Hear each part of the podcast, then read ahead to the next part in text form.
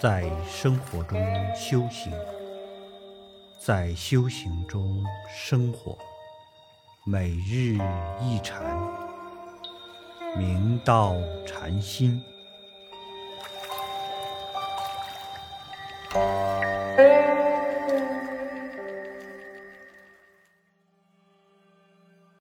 大家请看经文，比曰：“汝见虚空有相貌否？”对曰：“虚空无形，有何相貌？”比曰：“汝之本性犹如虚空，了无一物可见，是名正见；无一物可知，是名真知。无有青黄长短，但见本源清净，觉体圆明，即名见性成佛，一名如来之见。”大通和尚又问道。你见虚空时有什么相貌吗？我回答道：“虚空是无形无相的，有何相貌可见？”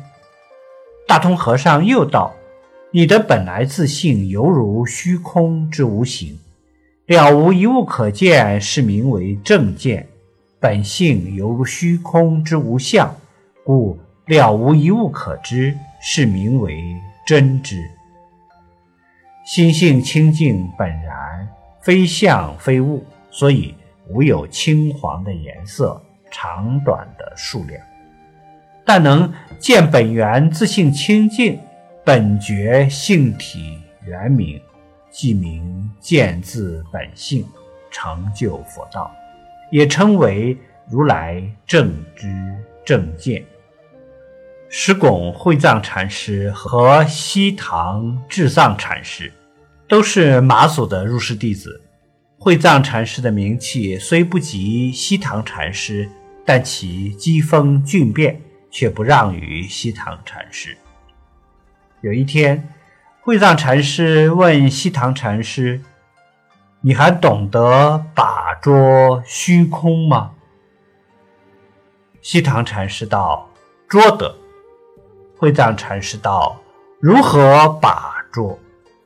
西堂禅师伸手做出搓虚空的样子。慧藏禅师道：“如不解捉。”西堂禅师于是问道：“师兄做魔生捉？”